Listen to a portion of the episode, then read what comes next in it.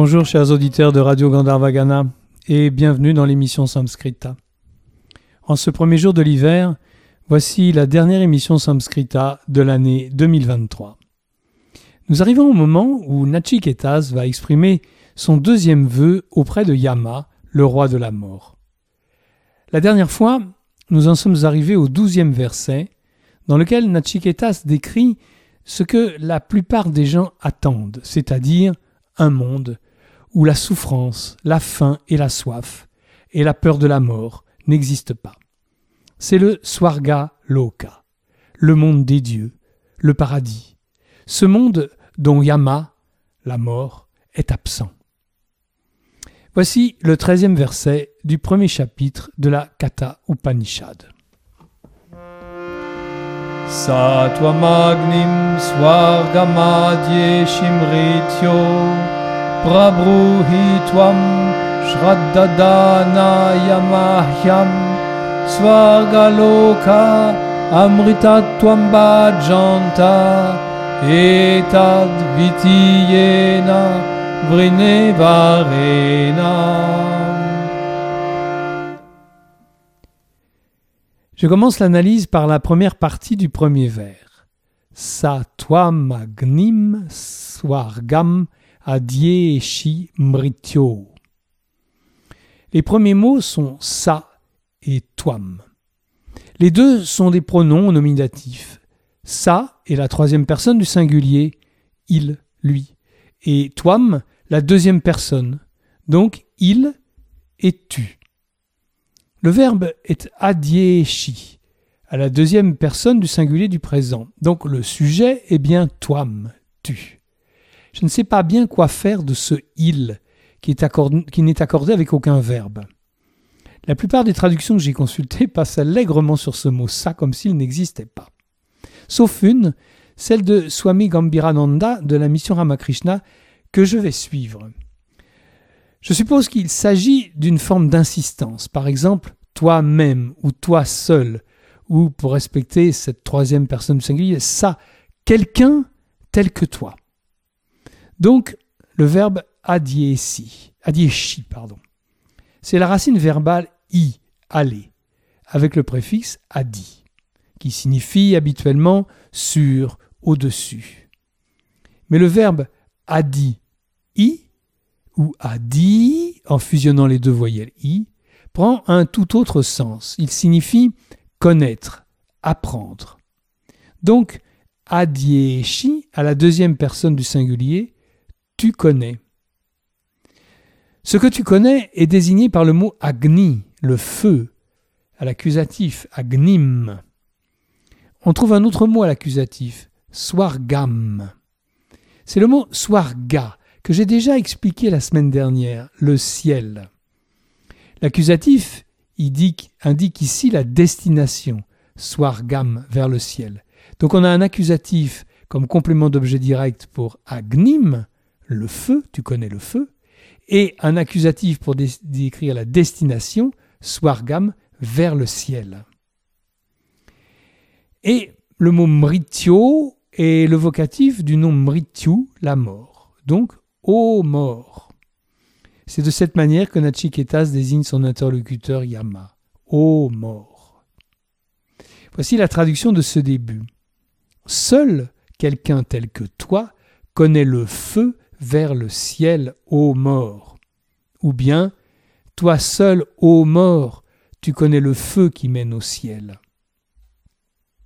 Voici la suite de ce premier vers. Prabruhi Twam Shraddadhanaya Mayam. Le premier mot, prabruhi, est une forme verbale. C'est le verbe brou, dire, parler, avec le préfixe pra. Prabrou signifie expliquer, enseigner. Sous la forme prabruhi, il est à l'impératif, à la deuxième personne du singulier. Enseigne. Le sujet est le mot qui suit, toam, tu. Quant à la personne qu'il s'agit d'instruire, d'enseigner, elle est désignée à la fin du vers par le pronom mayam, qui est aham, je, au datif, donc pour moi. En français, on va dire Donne-moi ton enseignement ou tout simplement Enseigne-moi.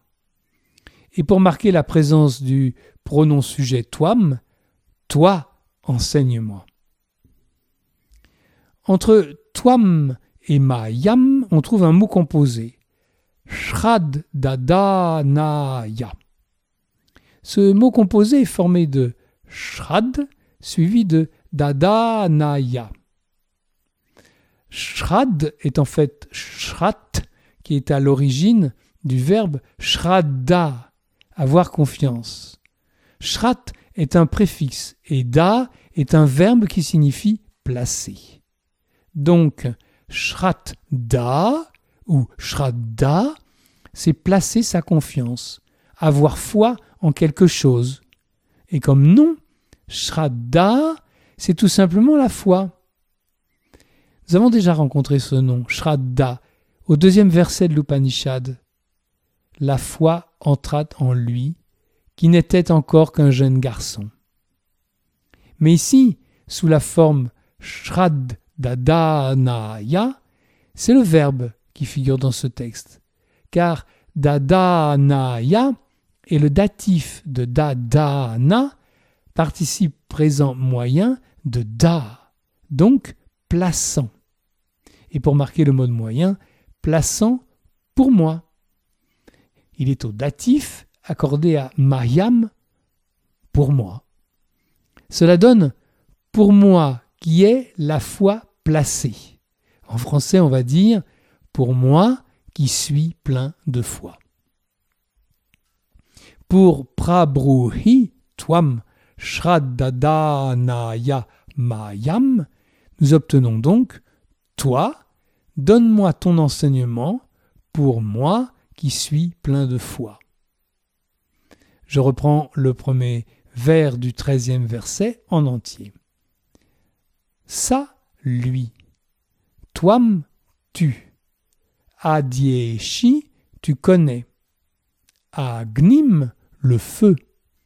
Swargam, qui mène au ciel.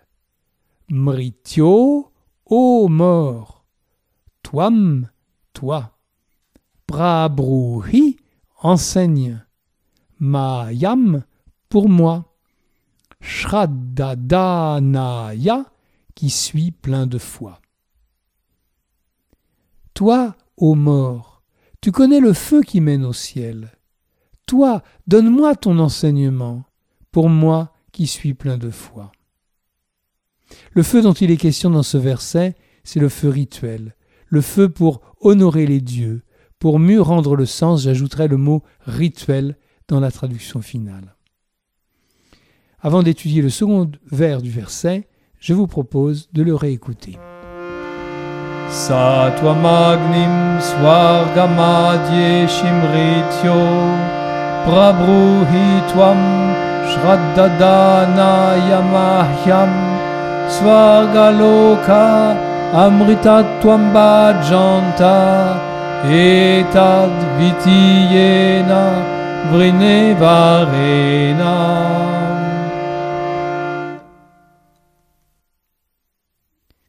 dans la première expression, Swargaloka, il faut ajouter une sifflante. Euh, finale sa, qui a disparu pour cause de Sandy, la liaison avec le mot suivant. Donc, Swargalokas. C'est un baouvrihi, un mot composé possessif. Vous connaissez Swarga, qui signifie le ciel ou céleste, et vous connaissez aussi Loka, qui signifie le lieu ou le monde. Comme adjectif composé possessif, ce mot Swarga Loka désigne celui qui est au ciel. Avec la terminaison en as, a long s, il est au nominatif pluriel. Donc, ceux qui sont au ciel. Bien sûr, ce mot va avec un verbe au pluriel. C'est bajanta qui remplace bajante, dans lequel le e final a été remplacé par un a pour respecter une règle de Sandy. C'est donc bajante qu'il faut analyser. Ce mot vient de la racine badge qui signifie diviser, partager ou bien pratiquer, obtenir, ou encore servir, révérer. Ici, c'est obtenir. Donc, ils obtiennent. Ce qu'ils obtiennent, c'est amritatwam. Ce mot est formé de l'adjectif amrita et du suffixe toi, qui est en fait un qui en fait un substantif. Mrita est le participe passé du verbe mri, mourir. Il signifie donc mort. Avec le a initial privatif, amrita signifie immortel et amrita toi, c'est l'immortalité. Ceux qui sont au ciel obtiennent l'immortalité. Et voici le dernier pada du verset. Et tad vrine varena. Dans cette proposition, vrine est le verbe. Nous l'avons déjà rencontré car c'est le verbe vri, choisir, à la première personne du présent du moyen. Donc, je choisis. Je choisis pour moi. Et tad est le pronom démonstratif à l'accusatif neutre. Cela. Donc, je choisis cela. Dvitiyena est le nombre ordinal dvitiya deuxième. Il est à l'instrumental comme le nom auquel il est associé, varena, instrumental de vara, mot bien sûr apparenté à vri, choisir. Vara, c'est le choix, le désir, la faveur, la récompense. Je choisis de le traduire par faveur. Dvitiyavara est donc la deuxième faveur. Les deux mots sont à l'instrumental, instrumental qui souvent indique le moyen, la raison, la cause. Mais ce n'est pas le cas ici. L'instrumental a un usage assez large. Ici, c'est la caractérisation, le, le critère. Le sens est donc je choisis cela en tant que deuxième faveur.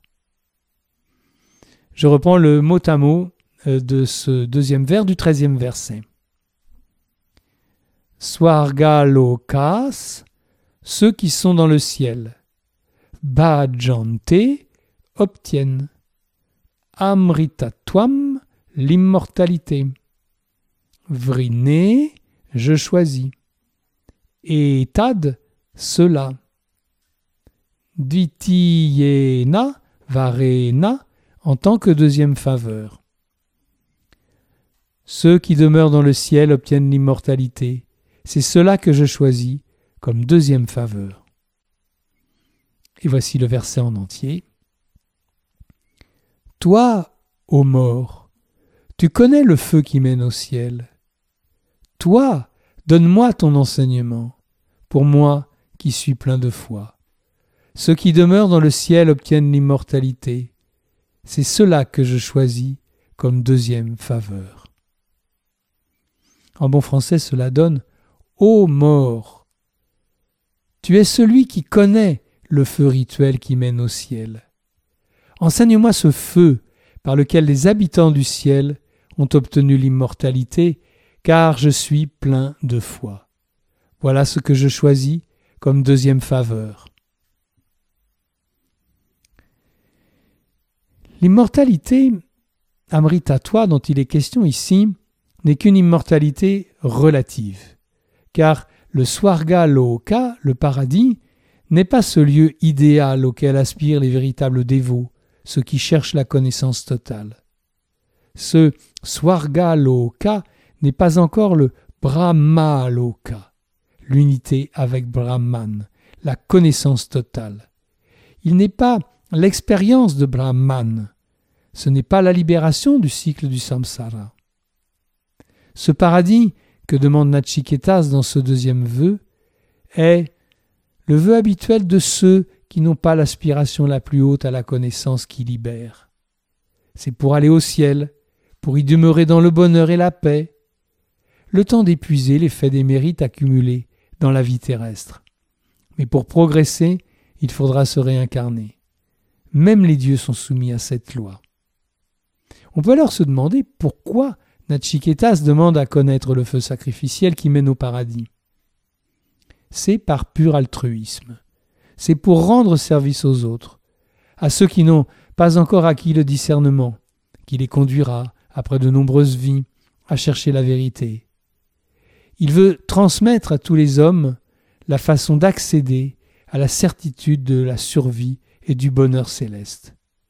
Mais Shraddha, la foi profonde de Nachiketas, le conduira à aller plus loin avec son troisième vœu. Avant de nous quitter, je vous propose une liste de mots que j'ai cités dans cette émission. Toam, tu. Agni, le feu rituel. Svarga, le ciel. Adi, i ou adi, enseigner. Mrityu, la mort. Brou, parler. Shrat, la foi. Da, placé. Dadana, celui qui a placé. Shraddadana, celui qui a placé sa foi, qui est plein de foi.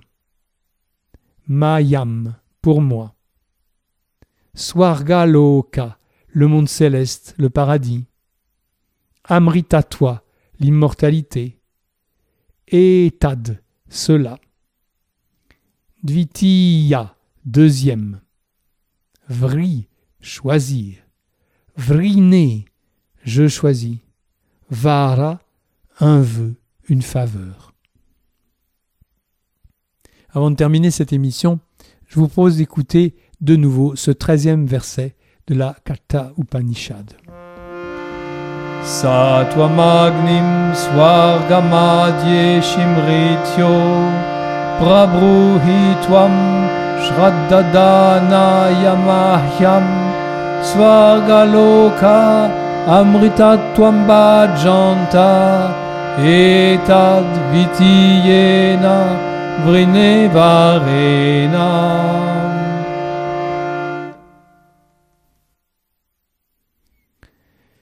Et voilà, c'est fini pour aujourd'hui.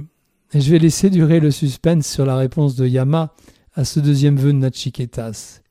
Il y répondra au long des versets 14 à 19, mais ce sera en janvier, car nous sommes arrivés aux vacances de Noël et du jour de l'an. Voici venu le moment de vous asseoir devant le Kalpataru, l'arbre à souhait, en attendant les cadeaux dont vous rêvez, et de méditer sur l'arbre Ashwata, dont les racines sont en haut et les branches en bas. Si vous voulez en savoir plus, je vous invite à écouter mon émission Les mots du sanskrit chaque vendredi et en particulier celle de demain sur le Kalpataru. C'est avec un grand plaisir que je vous retrouverai le jeudi 11 janvier pour continuer cette étude du sanskrit par les versets de la Katha Upanishad. D'ici là, je vous souhaite de belles fêtes et une bonne entrée dans l'année 2024. À bientôt!